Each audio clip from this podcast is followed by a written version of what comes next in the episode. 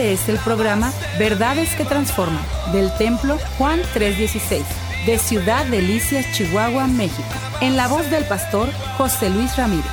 Contáctanos al teléfono 639-477-2525 o al correo electrónico juan316templo gmail.com o visítanos en la avenida 18 y calle 41 Sur, Colonia Lindavista. Verdades que transforman. Comenzamos. Quiero invitarle para que vayamos a la escritura, a Mateo capítulo 26, versículo 6, y vamos a leer unos pasajes de la escritura muy interesantes. Dice la palabra del Señor de la siguiente manera. Mientras tanto Jesús se encontraba en Betania, en la casa de Simón, un hombre que había tenido lepra. Mientras comía, entró una mujer con un hermoso frasco de alabastro que contenía un perfume costoso y lo derramó sobre la cabeza de Jesús. Los discípulos se indignaron al ver esto y exclamaron, qué desperdicio, dijeron podría haberse vendido a un alto precio y el dinero dado a los pobres. Jesús, consciente de esto, le respondió, ¿por qué critican a esta mujer por hacer algo tan bueno conmigo? Siempre habrá pobres entre ustedes, pero a mí no siempre me tendrán. Ella ha derramado este perfume sobre mí a fin de preparar mi cuerpo para mi entierro. Les digo la verdad en cualquier lugar del mundo donde se prediquen las buenas nuevas, se recordará y se hablará de lo que esta mujer ha hecho. Hay dos mujeres en la Biblia que hacen algo parecido. Me refiero a ungir a Jesús. Esta María, la hermana de Lázaro, ungió su cabeza. En el Evangelio de Lucas aparece quien se cree que es María Magdalena, ungió sus pies y con sus cabellos los secaba. Era una eh, acción muy parecida. Hay ciertas similitudes en ambos pasajes, pero son diferentes ocasiones. Se creen, los, los teólogos llegan a la conclusión que María Magdalena es la que le ungió los pies Oye, y que esta mujer, María, la hermana de Lázaro y de Marta, es la que entra y es el Evangelio de Juan quien nos da un poquito más de luz sobre esto. Es un pasaje muy interesante porque se encuentra Jesús en la casa de un ex leproso, una persona que había tenido lepra en el pasado. Los que conocen un poco la escritura saben cuál era el tratamiento que se le daba a los leprosos. Regularmente cuando se declaraba una persona como leproso, tenía que ir presentarse ante el sacerdote y si aquello iba avanzando, aquellas manchas, oye, entonces, vamos, aquella persona era declarada inmunda. Por lo tanto, los leprosos estaban destinados a vivir fuera de la comunidad vamos, en las afueras del pueblo. Y no se podía acercar a nadie más. Cuando iba por los caminos, este hombre gritaba, inmundo. Y yo quiero irme un poquito más allá. No podía abrazar a sus hijos, no podría besar a su esposa, no podía comer en su mesa, no podía juntarse con sus amigos no podía atender sus negocios por causa de su condición. Desde luego que había, oye, no había ciencia médica que curase la lepra en aquel entonces. Actualmente si la hay, no lo sé. Lo que sé es que hay varias clases de lepra, pero en algún momento dado en el ministerio de Jesús, algunos leprosos fueron sanados no se habla de la manera en que esta persona ha sido sanada, sino simplemente se ve una persona que ha sido ya restaurada, oye, y que en algún momento dado decide invitar a Jesús a su casa. Pero hay algunos detalles que son interesantes en el pasaje que no se declaran o que se omiten tal vez en el pasaje. No se habla de mucha cortesía. Oye, no sé si lo hizo por protocolo o sinceramente le hizo porque estaba agradecido y reconocía a Jesús como un profeta o como a alguien especial. El problema es, este es lo interesante, oye, que aquel hombre que había sido repudiado por la sociedad ahora estaba integrado.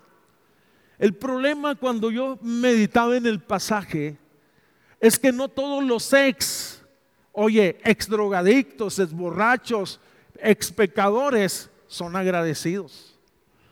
Y hay veces me hizo reflexionar en una serie de cosas para mí mismo. ¿Qué tan agradecido soy yo? Vamos, Cuánta gratitud hay en mi corazón por lo que el Señor hizo en mi vida, porque me salvó, porque me liberó, porque me sacó del hoyo donde estaba, porque hizo algo extraordinario, porque restauró mi familia, restauró mi relación. La pregunta es, ¿qué tanto? Cuando examinamos a la otra mujer, en este caso a María, que son los dos protagonistas, oye, María es una persona que está sumamente agradecida con Jesús.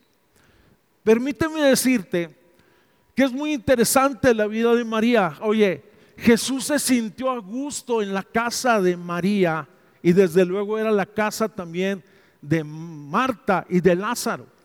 Ellos vivían en Betania y según los estudiosos dice que Jesús en más de una ocasión, vamos, se encontró a gusto entre ellos. María tenía la costumbre que cuando Jesús llegaba, según Lucas 10:39, se sentaba a escuchar las palabras de Jesús. Usted conoce el pasaje, ¿verdad? En ese mismo pasaje aparece Marta, oye, un tanto turbada porque la había dejado con todo el trabajo de la cocina y le reclama aún hasta Jesús y le dice, mi hermana, vamos, me ha dejado sola y no me ayuda. Y Jesús dijo, ella ha tomado la buena parte. Y esto es muy interesante que en algún momento dado estemos tan afanados en los aspectos de la vida, pero también podemos estar muy afanados en los aspectos de la fe, que no tengamos tiempo para sentarnos a escuchar lo que Dios dice en su palabra. Que no tengamos tiempo entonces para orar que no tengamos tiempo para una vida devocional. Sé que las que son amas de casa y las que son amas de casa y aparte trabajan, el tiempo lo tienen contado, desde la mañana hasta en la noche, si se puede decir. Pero yo creo, yo creo que sí debemos y podemos tener tiempo a pesar de las muchas ocupaciones que tenía. ¿Sabe que me gusta? Me gusta la percepción espiritual que tiene María. Jesús les habló de que era necesario de que él fuese a Jerusalén y padeciese, vamos, y que moriría y que sería sepultado y como que no entendían los discípulos, pero María entendió perfectamente. Esto me hace pensar que María estaba en el canal correcto y en la sintonía correcta. En otras palabras, María entendió lo que los discípulos no querían entender, que Jesús tenía que morir a fin de resucitar otra vez. Tú nunca vas a ver a María peleando por una posición, pero sí vas a ver, oye, a los discípulos discutiendo entre ellos quién sería el mayor en el reino de los cielos peleando y vamos, en otras palabras, cuando Jesús establezca su reino, los discípulos tenían una disputa a espaldas de Jesús, mas sin embargo, María no había ninguna intención de esta. Vamos, es interesante. María simple y sencillamente quería dar lo mejor de sí misma para el Señor. Y esto me hace pensar una serie de cosas. Número uno, no solamente qué tan enfocado estoy, sino qué tan generoso soy, qué tan desinteresado soy. María estaba llena de agradecimiento porque en algún momento su hermano había enfermado, su hermano Lázaro, vamos, y no solo enfermó, sino que murió. Y Jesús llegó tres días después de que había muerto a Betania.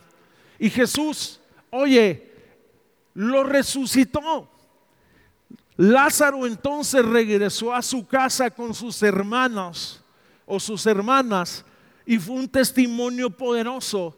Y por lo tanto, vamos, creo que esta mujer estaba sumamente agradecido por todo lo que Jesús había hecho. La pregunta recurrente es, ¿qué tan agradecido soy con el Señor? Vamos, porque regularmente le voy a decir qué es lo que pasa. Regularmente cuando una persona se enferma, tiene un problema de litigio, de ley o qué sé yo, que cae en la cárcel injustamente, reflexiona acerca de su vida y dice para sí mismo, cuando salga del hospital, Señor, entonces seguramente voy a hacer algo para ti. Cuando salga de la cárcel, voy a tener tiempo, Señor, para hacer algo, simplemente para leer, orar o congregarme. Y tal vez sales del hospital convaleciente, pero no todos cumplen esa promesa o algunos hasta se atreven a decir, si tú me levantas de la cama del hospital, yo voy a venir aquí a orar y hablar con los enfermos y con los familiares de los enfermos. Pero te vuelves y te enrolas en la misma dinámica de tu vida. Ella estaba sumamente agradecida. Por lo tanto, María modela algunos principios de una fe sana. Y esto es interesante. El amor se expresa en acciones. Diga conmigo, amor es acción. Fíjese, hace algunos años, los que ya son mayorcitos, ¿se acuerdan de unas caricaturas o de unos monitos que decía, amor es, y luego aparecía una acción? Tal vez usted no conozca la historia de eso, pero había un hombre que estaba en el frente de batalla, estaba en la guerra, era un americano, y todos los días le escribía algo a su esposa, una carta, y luego hacía este monito muy singular, como un niño o como una pareja de niños de frente, y decía, amor es darle flores, amor es recordar los buenos momentos. Algunos se acuerdan, inclusive hasta hubo tazas que se imprimían con esos eslogan o con esos pensamientos. Oye, el amor, permítame decirle entonces, se expresa en acciones acordes. Vamos, quiero que vayamos y analicemos nuestro corazón. ¿Qué tan genuina es nuestra adoración al Señor? ¿Qué tan genuina es mi adoración al Señor? ¿Con cuánta devoción lo hago? O aún más, ¿estamos dispuestos a adorar a Jesús sin importar lo que los demás piensen de nosotros. ¿Sabe usted que hay personas? Vuelvo al punto, el amor se expresa en acciones. Y hay un coro viejo que decía, no puede estar triste un corazón que alaba a Cristo, en otras palabras, y yo sé que hay problemas en la vida, pero hablaba de gratitud. Vamos, algunas personas tienen problemas con ser expresivos para Dios y aún hasta en la vida. Difícilmente usted lo va a ver a alguien que son así callados, recatados o tímidos. Nunca los va a ver o pocas veces los va a ver este, levantando las manos y diciéndole, Señor, aquí estoy. Oye, pero yo veo a una mujer que está agradecida rompiendo todo el protocolo. Ella no estaba invitada a esa casa. Llegó a la casa donde estaba Jesús sentado y derramó entonces el ungüento o un perfume de gran precio. Y algunos de los evangelios hablan hasta del valor de eso. Vuelvo al punto. Hay algunas personas que a lo mejor en la congregación nunca van a levantar las manos y adorar a Dios. Tenemos que dejar esas cosas y decirle, Dios, dame libertad para adorarte. Porque hay algunos que no lo hacen ni en público ni en lo secreto. Y creo, y vuelvo al punto, que el Señor le gusta que su pueblo se entregue en adoración. María llega y rompe el protocolo. Vamos, tal vez no era el mejor momento, sino simple y sencillamente se presentó la oportunidad. Tomó aquel perfume y la casa se llenó de un aroma impresionante. Y vuelvo al punto, el amor se expresa en acciones y quiero ser muy claro. De pasada, tú le puedes decir a tu esposo o a tu esposa, te amo. Pero si no tienes acciones acordes a esas palabras es falso. Tu novio te puede decir, eres el amor de mi vida, pero le anda cerrando el ojo o le anda cerrando la niña el ojo a otro, está chateando con otro. Son mentiras. Ese es el punto. Podemos decirle, Dios, eres santo eres digno.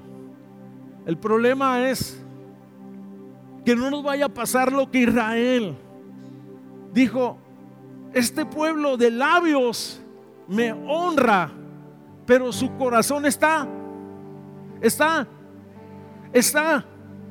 Pregunto, ¿qué tan cerca está tu corazón del corazón de Dios? Vuelvo a preguntar a este lado, ¿qué tan cerca está tu corazón? Tu vida tu pensamiento es un pensamiento recurrente y central en tu vida. Vamos, el verdadero amor se expresa en acciones. Y cuando yo amo al Señor, oye, deseo de agradarle simple y sencillamente. Cuando yo amo al Señor, no será amoroso dar mi tiempo y mi talento voluntariamente porque le amo. Así como la mujer que ama a su marido se levanta temprano, no le es difícil levantarse, preparar el desayuno, echarle lonche, lavar la ropa, plancharla y al esposo ser atento hacia ella. Porque le amo, no me es gravoso ofrendar. Permítame decirle, Demos nuestro tiempo, demos nuestro talento, demos nuestra adoración a quien lo merece. Porque yo he descubierto, porque todos tenemos tiempo, todos tenemos talento, todos tenemos dones. Cuando no damos nuestro tiempo, nuestro talento, nuestros dones a Dios, se lo vamos a dar a alguien más. Esa es una realidad. Alguien más va a ocupar ese lugar. Y alguien que creo no es Dios. Es impresionante. El amor sabe ser generoso. Vamos, Mateo 26, 7 dice, mientras comía entró esta mujer con un frasco de alabastro que contenía un perfume costoso y lo derramó sobre la cabeza de Jesús. Ahorita hay perfumes de todos precios, hermanos. Hay perfumes hasta simi perfumes. Avon ni se diga. Stan Home ya también tiene perfumes. Estoy diciendo, aromas hay muchos. En aquel tiempo, cuando se habla de un perfume costoso, quiere decir que era algo especial. Y por cierto que es muy interesante el pasaje. Ella tomó, no sé cuánto tiempo lo ahorró, cómo lo adquirió, no se habla de eso, sino simplemente dijo, Jesús es digno de dar algo, oye, que tiene valor para mí en lo particular. En el primer revolución juvenil que tuvimos aquí en la iglesia, vino un predicador joven, güerito, y se me hizo muy interesante que él predicó un tema lo mejor de lo mejor. o dándole al Señor algo así, lo mejor de lo mejor. Y empezó a, hablar de la alabanza y empezó a hablar de la generosidad. Y al último, el chavo venía bien cambiadito y al último se quitó la corbata y empezó a decir, con esta corbata fui a tal país, estuve ministrando, tas, tas, yo quiero regalársela a un joven. Y se la dio a un joven. Y luego se quitó el, vamos, se quitó el reloj se quitó los zapatos. Y esto, cuando yo lo vi, yo dije, este chavo está loco. Se fue descalzo. Se quitó la camisa, traía camiseta. Se imagina cuando una iglesia, le voy a decir quién es Abraham Pérez.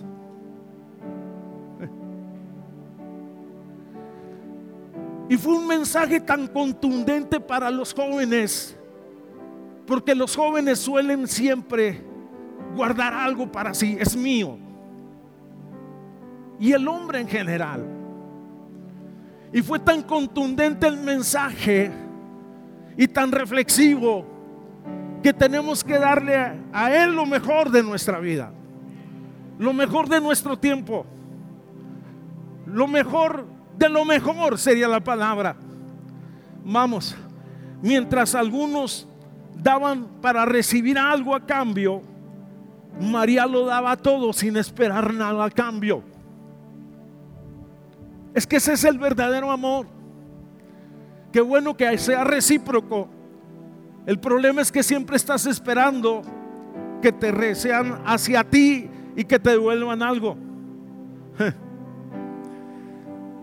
Los escritores bíblicos hablan que este perfume podría haberse vendido en 300 denarios. Era el sueldo, el salario de un soldado por un año. Con este perfume se podrían haber dado de comer a 5 mil personas. Pero vuelvo al punto. El verdadero amor no es calculador. Lo da todo. Ese es el punto. Hay veces en la fe somos así. Señor, si tú me solucionas este problema, entonces yo te voy a servir. Si tú me sanas, Señor, entonces yo te voy a seguir. Permíteme decirle, el Hijo del Hombre Jesús fue a la cruz, derramó su sangre, fue clavado y lo dio todo por nosotros. Tenemos el ejemplo supremo. Dios ha sido generoso para con nosotros. Nos dio a su Hijo, nos dio su Espíritu. Vamos, no se guardó nada. El único deseo del amor genuino es dar lo último. Todo y aun cuando lo da, hasta le parece poco. No hay evidencias de que María y sus hermanos, ponga atención a esto, fueran ricos, sino simplemente ni mucho menos. Y esto me hizo pensar muchas cosas. Se desprendió de algo valioso. Hay algunos que les gustaría ser generoso cuando tengan resuelta su economía. Y yo no estoy hablando y algunos dicen, si Dios me bendijere y si Dios me prosperare, entonces yo voy a apoyar a los misioneros. ¿Y por qué no los empiezas a apoyar con lo poco? Este pasaje muestra que las cosas materiales no están por encima de las cosas espirituales. Sé que necesitamos cosas en la vida, lo básico, comida, vestido, calzado, muchas cosas. Pero la escritura a mí me dice, busca primero el reino de Dios y su justicia y las demás cosas te van a ser añadidas. Busca primero el reino de Dios y su justicia y las demás cosas te van a ser añadidas. Dios trató con el egoísmo de María, no esperando recibir nada, simple y sencillamente fue un acto de adoración. Llegó a aquella casa donde estaba Jesús comiendo, toma el perfume, lo derrama sobre su cabeza y en otras palabras, vamos, como una expresión de adoración. Y se me hace muy interesante. Oye, un ex leproso y una adoradora. Pero ¿qué tal si los dos funcionan? Los que hemos sido ex sacados de alguna situación difíciles, no solamente tenemos un testimonio de poder, sino también tenemos un una adoración para darle lo mejor de lo mejor. Puedes darle un aplauso a Jesús. Bien fuerte. Bien fuerte.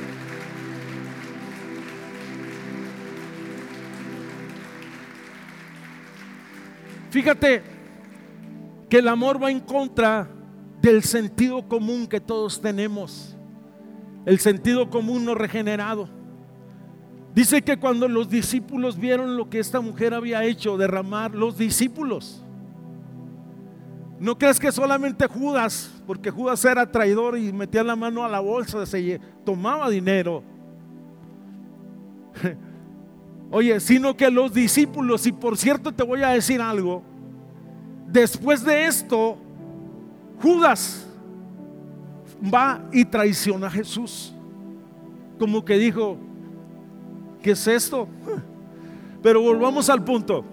Los discípulos se indignaron al ver esto y dijeron, qué desperdicio, dijeron, podría haberse vendido a un alto precio y el dinero haberlo dado a los pobres.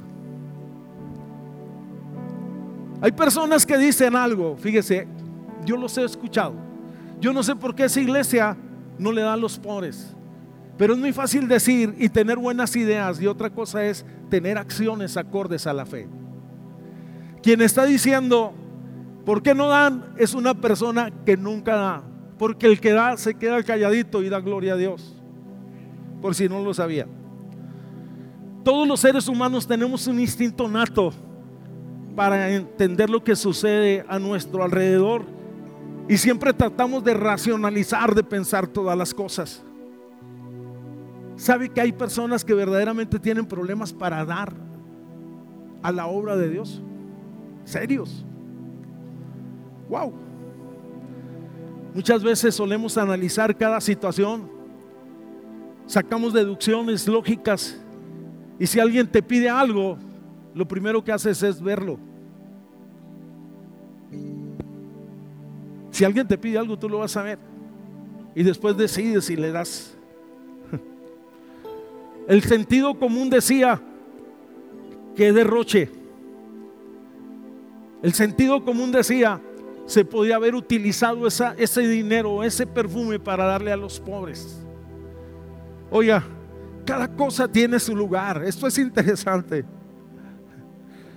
Es como en ocasiones algunos jóvenes que están en la fe, que tienen talento, tienen dones, saben cantar bien, saben tocar bien, no sé, pulsan algún instrumento y lo ve un sabio mundano, discúlpeme la expresión, sabio mundano, lo ve y le dice, ¿y tú dónde cantas en la iglesia? ¿Y tú dónde tocas en el templo? Y dicen, qué desperdicio. ¿Quieres que te diga una cosa? Yo decidí darle los mejores años de mi vida a Jesús y no me arrepiento. Dale tu juventud Dale tus mejores años. Oye, desde la edad de 20 años yo le di mi juventud y entendí. Oye, que es una bendición conocerle, servirle, adorarle, caminar con Él. Que en Cristo estamos completos. Que en Cristo estamos completos. Sea su nombre glorificado.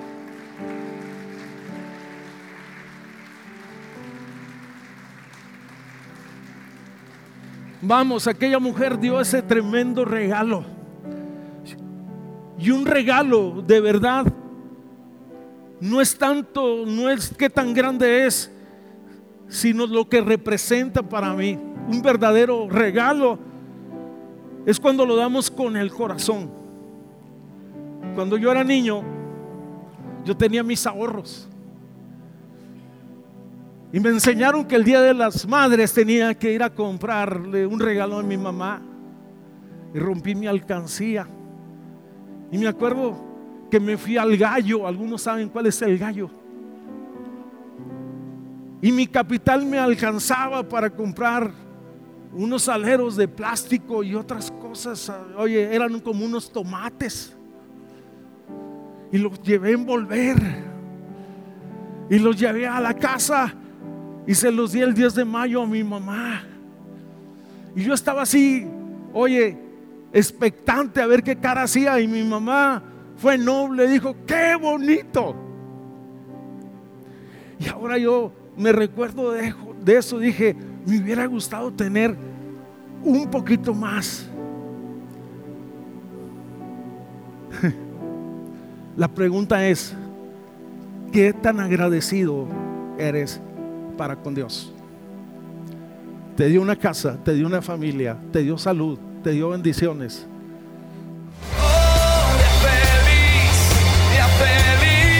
Este fue el programa Verdades que Transforman del Templo Juan 316 de Ciudad Delicias, Chihuahua, México. En la voz del pastor José Luis Ramírez. Contáctanos al teléfono 639-477-2525 o al correo electrónico juan316templo arroba gmail.com o visítanos en la avenida 18 y calle 41 Sur, Colonia Lindavista. Verdades que Transforman.